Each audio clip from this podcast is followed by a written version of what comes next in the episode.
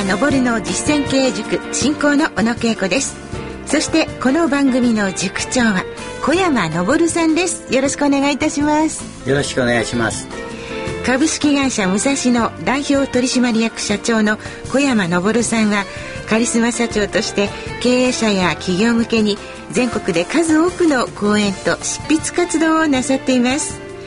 今日はゲストをお呼びしております小山さんの会社武蔵野さんでは企業のコンサルタントをする経営サポート事業というのを行っていらっしゃいますがその経営サポート会員の方がゲストです。もう素敵な方ですよ。じゃあ後ほど。後ほど。はいスタジオにお越しいただきましょうえ中小企業ではやはり後継者の確保そして、ま、事業承継といった問題もとても多いと思うんですね。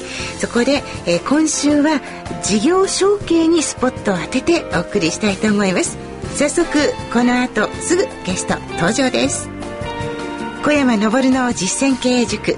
この番組は株式会社武蔵野の提供でお送りします。株式会社武蔵野は全国の中小企業が最短距離で業績を伸ばすお手伝いをいたします。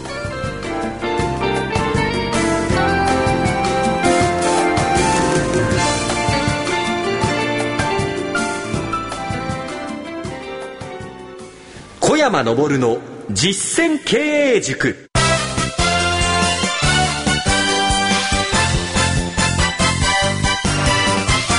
株式会社武蔵野代表取締役社長小山昇さんとお送りしております。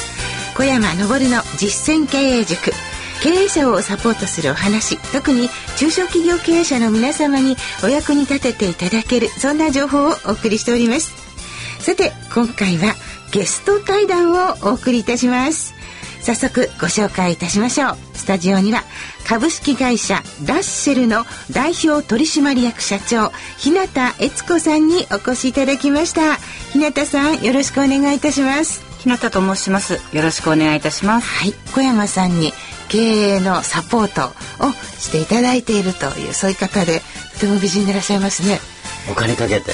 自己紹介兼ねて簡単に教えていただけますか？はい。私もラッシェルは東京都武蔵野市吉祥寺にあります。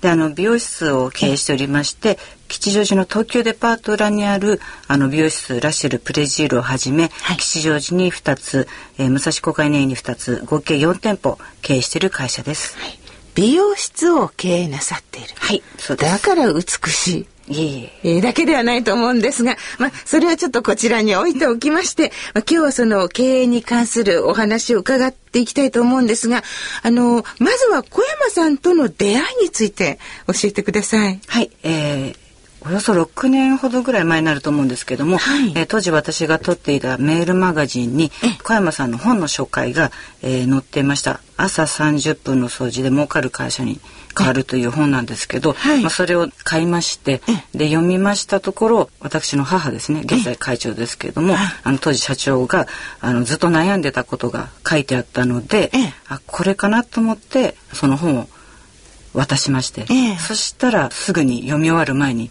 武蔵野さんに電話してサポート会になっちゃったというそれがきっかけになります。あそうなんですか、はい、じゃあお母様がもう読み終わる前に、はい、というところですね。小山さん最初にあのお会いになった時はどんな印象をお持ちですか？お母さんね、痩せてるんですよ、でも、ブルトーダみたい馬力ある。ああ、やはりそうなんですよ。その当時は社長さんでいらしたんですね。となったらね、っていうかね、火がついても、薪がなくても走っちゃうね、そういう勢いできました。そして、そのお嬢さんの日向さん、もうその時に同時にお会いになったんですか？はい、記憶なかったですね。ということは、あの、繊細なお嬢様でらしたのかな？どうだったんでしょうか？お母さんの方があまりにも。えああ、なるほど。そして、お母様が、では美容室を経営なさってって、はい、それを継がれたと。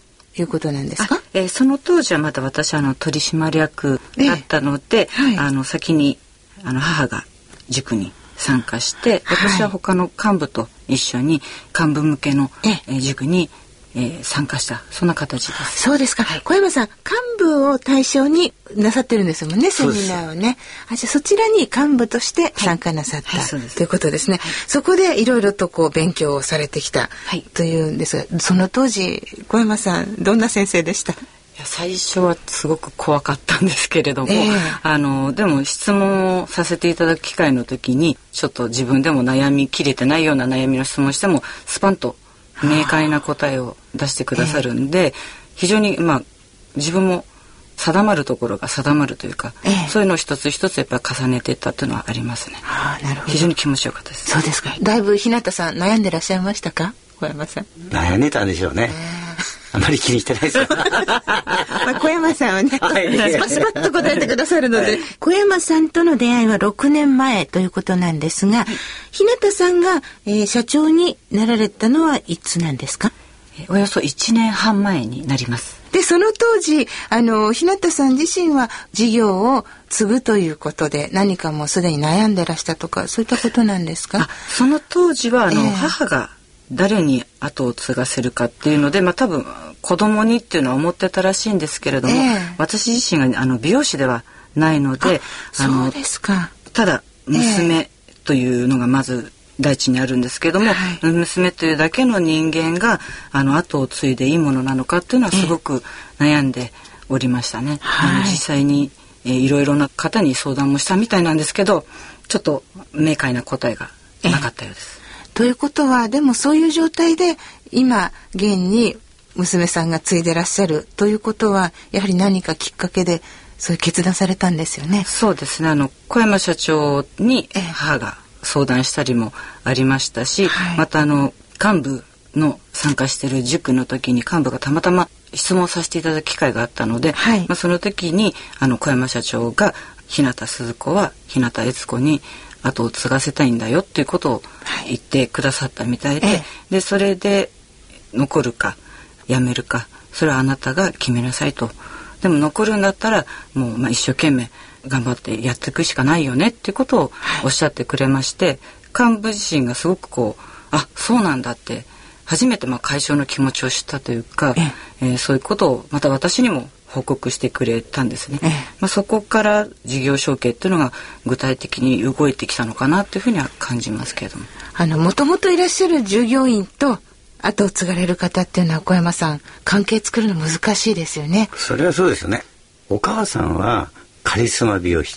えね、幹部もカリスマですから有名な、ね、先生もやってくれる。ね、そう技術はもうで娘はもう本当に雑巾がけしかできないという、このくらい違うんですか？ら大変な、たまたまこう幹部4人とですねいう時にこう質問するんです。はい。私にですね「日向悦子はさんでいいんですかね？うちの会社は」って言うから「これよくないよ」って。いや本当なの。よくないけれども、ええ。日向鈴子はね日向悦子に会社をすね継がしたいんだ、はい。これはどうしようもないんだって。だからお前ら諦めろって。だからいや本当はしょうがないじゃん親が決めたんだから。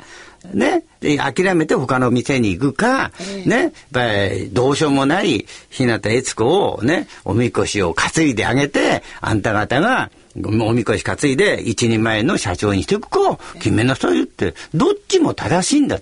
ええ。ね。で、明日の朝までに決めて、で、もし残るんだったら、もう、もう腹決めて自分が社長になるってことはもう諦めなさいと。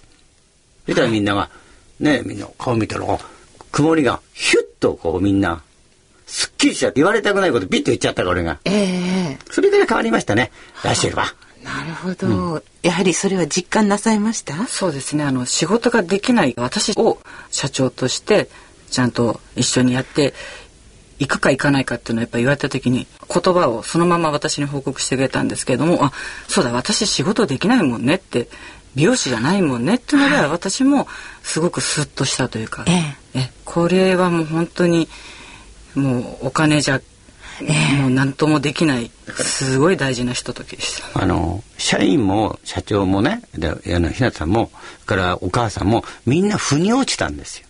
なるほどね。なんかこう触れてはいけないところをあえてきちんと表に出して納得したはいっていうところですね。うわさすが小山さんですね。うんおそらくこういうケースの方って小山さん他にサポートなさってる会社の方いらっしゃいますよね。いるいる。皆さんどうやって対応なさってますか？上手に乗り越えてらっしゃるんでしょうか？あのね、一番面白いよね。娘とか息子が出来が悪いと心配なの。えね、今度は出来が良いとどうなるかというと困るんですよ。困るというか腹が立つの。もういちいち腹が立つ。だからこの親というのと社長というのがね混在してるんです。はい。ね？だからなかなかうまくいかない。おまけにね血がつながってるからお互いに遠慮がないんですよ普通は。ええ。だからね大変なんです。そうですね。その辺を冷静に見る力をぜひ小山さんにまた アドバイスを続けてお願いしたいところですね。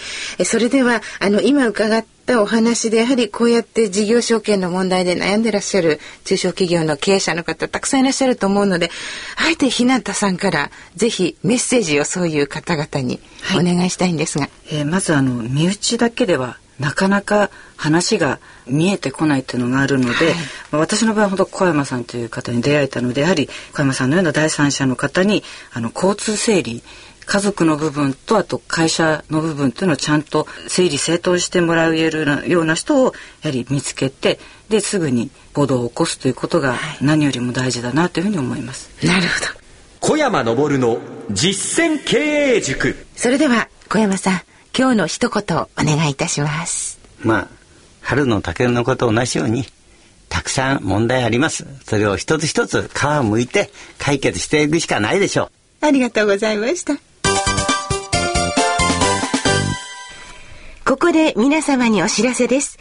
この番組の塾長、小山昇さんが経営する株式会社武蔵野を徹底解剖した本が商業界から出版されました。経営の真実は現場にあり、小山流儲かる会社の仕組みの全貌を凝縮しています。実践ビフォーアフター。小山流経営改革で劇的改善に成功したパートナー企業の事例もたくさん紹介しています。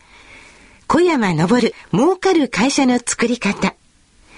税込1680円で商業界から絶賛発売中です。いつかいつかと思うなら今。以上、お知らせでした。さて、今回は株式会社ラッシェルの代表取締役社長、日向悦子さんをゲストにお招きいたしまして、えお話を伺ってまいりました。また来週も引き続きご登場いただきたいと思いますので、日向さんよろしくお願いいたします。よろしくお願いいたします。えー来週は社員教育をテーマにお話を伺っていきたいと思います。ゲストは株式会社ラッシェルの代表取締役社長、日向悦子さんでした。ありがとうございました。ありがとうございました。株式会社武蔵野代表取締役社長、小山昇さんとお送りしてまいりました。小山さん、ありがとうございました。ありがとうございます。お相手は小野恵子でした。小山昇の実践経営塾。この番組は株式会社武蔵野の提供でお送りしました。